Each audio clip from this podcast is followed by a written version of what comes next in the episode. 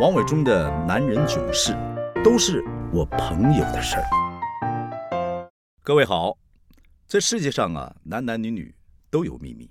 今天我们来说一些秘密，这些秘密，哎呦，都不是我的事儿，都是我朋友发生的事儿。今天要说的是我一个朋友阿信他的故事。阿信是做业务出身的，就是 salesman，在八零年代就赚了第一桶金，然后第二桶、第三桶，总之。那个年代是台湾的钱会淹到脚的年代，黄金时代呀！各种产业都起飞了，像纺织啊、机械啊、电子产业，到处都有像阿信这样的人，拿一个这个零零七的小手提箱，前往世界各地去做国际生意。他们的英文能力也不怎么样，呃，有人说他们只要会三句就好了，那就是 How much? Too much? Thank you very much，就讲三句打遍天下。阿信说，那个时候他们公司单月领单薪，双月领双薪，一年可以领十八个月的薪水，而且还不包括年终奖金。他所在那个业务部啊，哎呦，那更牛逼了，奖金比薪水还要多好几倍。阿信的口袋应该说是深不见底呀！哇！阿信，我这个朋友。他做人有一套，我都叫他大哥。他除了经营客户之外，他对自己内部的关系、公司里面内部的关系也做得很好。孔子说“有教无类”，他身上呢就变成有玩无类。他可以带着各种朋友去玩，都针对不同的对象量身打造适合的玩法。去哪儿玩呢？八零年代，业务员去玩的地方就是酒店。台湾说的酒店不是住房的酒店。台湾住房的叫饭店，啊，台湾说的酒店就是夜总会啊、俱乐部这种夜店，当然里面也有坐台小姐。阿信知道哪家小姐最漂亮，哪家明星脸最多，而且每家店的个性都不一样，特色也不一样，噱头也不一样。台湾北中南的热门店家，阿信都一一走访过，累积了不少经验。我说啊，他都可以出书了。台湾的酒店看起来都是靠坐台小姐赚酒钱的生意，但是里面的属性不同，应该可以粗分三种：制服店、礼服店、便服店。每种店都有不同的配备。这个穿制服店的啊，这种店呢穿的最少，小姐的制服都有玄机。有时候你正面看起来是水手服啊制服，但是背后有两条带子，灯一关，制服很快就不见了。而且从此以后也穿不回去了，这是属于最闲适的玩法。礼服店的小姐呢，穿着打扮跟便服店差不多，但是一进入店里，客人可以先选妃，满足自己做皇帝的需求。皇上驾到！哇！便服店就是没有所谓选妃，就由干部呢带着小姐到包厢陪客人喝酒。为什么说便服店呢？就是他们穿便服就来上班了，代表都是 part time，怎么讲？比较不是职业的，但小姐素质很好，都很漂亮啊，这个客人就会喜欢。阿信他会因材施教，他带外国客户就上便服店，带公司长官去上特别闲适的制服店，来巩固兄弟之情。他还会带负责技术研发的同事去礼服店选妃做皇帝。全程由他买单报公账，所以全公司上下好多人都喊他大哥。阿信最爱说：“大家开心，我就开心。”大家可能以为小姐这个上班穿礼服应该比穿制服或便服多花不少钱吧？所以礼服店的花费应该是最贵。猜错喽，最贵的就是便服店，就是我刚才说那个理由。因为这边的女孩子不止漂亮，而且还很看重气质。呃，就像台北敦化北路、南京东路交叉口上有一家便服店，从八零年代一直红到现在。这家便服夜总会所在的路口，就台北略显陈旧的市容来说，算是漂亮的。往北是台北的松山机场，旁边是现代小巨蛋。小巨蛋有个圆弧造型，很抢眼，看起来很有未来感，跟个大飞碟一样，专门办大型的比赛、大型演唱会。那些知名歌手，像五月天呐、蔡依林啊、周杰伦呐，都在这里唱过。小哥费玉清也在这里办这个告别演唱会，周围经常排满啊，等着这个入场去朝圣的歌迷。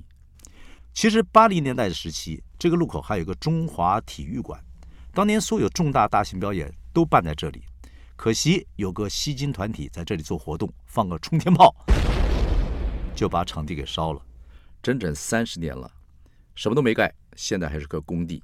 哎呀，这这这扯远了，这扯到台湾的建筑史了。总之，这个便服店在台北开了三十年，冷眼看着体育馆从有到无，小巨蛋从无到有，这家酒店始终是屹立不摇，始终是台北便服店的指标。大家都知道这里小姐最漂亮，而且客人呢都很绅士。严格来说，是装的很绅士，哈哈，他就是不会对小姐动手动脚，大家很文明的聊天喝酒。我就问阿信大哥说：“小姐跟客人聊些什么呢？”阿信说：“哎呀，什么话题都能聊啊。”阿信说：“有一次，他跟一个政治圈的人喝酒，有个政坛大佬呢，长得很丑，嘴边还有颗大痣，痣上还长了很多毛。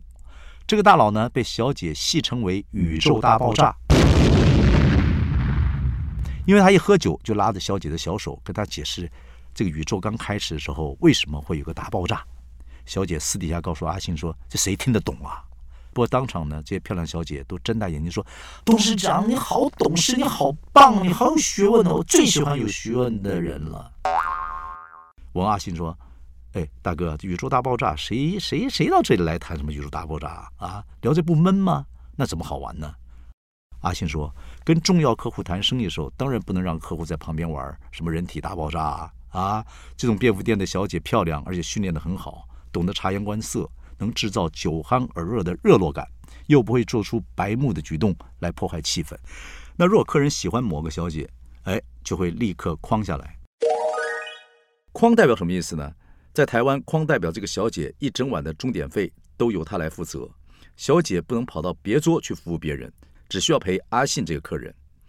不过在这种店里，客人要的不是新沾色的服务，客人享受是跟小姐有点。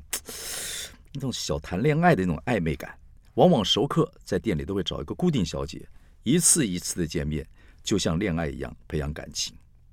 阿信带朋友上酒店之前，会耳提面命的告诉大家：“哎，上酒店谈谈小恋爱有益身体健康哦，还能促进家庭的幸福哦。”因为他觉得自己在外面做了亏心事，回家会对太太格外亲切有耐心。所以阿信有一个名言，就说：“成功家庭的背后都有很多秘密。”反正阿信有些歪理，但是阿信大哥也认为，幸福和乐的家庭就是一艘爱之船，偶尔可以看看外面的风景，却不希望朋友们看到漂亮的辣妹就神志不清了，就闹晕船了。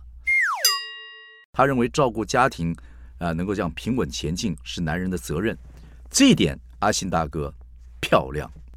但是夜路走多了，总会遇到鬼啊，酒店跑多了，很难不翻船啊。也就是说，一定会出事儿的。像我，呃，我的朋友就出过一些事儿，阿信是其中之一。阿信有一阵子迷上一个酒店小姐，叫做小紫，一个木字边，一个辛苦的辛。他曾经说过，这个女孩不是特别漂亮，也可以说是姿色普通。他也不知道自己喜欢她哪一点。店里其他小姐都穿什么精心设计啊、贴身靓丽的辣妹的洋装。露出丰满的曲线和美腿，风情万种啊，让人忍不住盯着看。可是小紫的衣服呢，不知道是哪里找来的，就是一件呃超过膝盖的长袖黑色连身长裙，腰上还绑了一条腰带，很普通。脚上穿了一双上班族的低跟鞋，简单来说一点都不性感。但是小紫的五官清秀，身材瘦高，外形是有一点点像那种。没有化妆的模特儿的那个范儿，不过是那种完全不让人来电的那种模特儿，所以长得没有说是怎么样。可是当小紫坐到阿信身边的时候，阿信啊，本来想开口叫妈妈上换一个小姐来，因为这个这小小女孩看起来不太会玩但是他看到小紫怯生生的眼神，硬是收回了这句话。他心想：好吧，就让这女孩在自己旁边呢坐一晚上，就这几个小时。其实也没什么大不了的。今天呢，我们就先讲到这儿。想知道故事如何发展，还请大家继续关注下一期的《男人囧事》。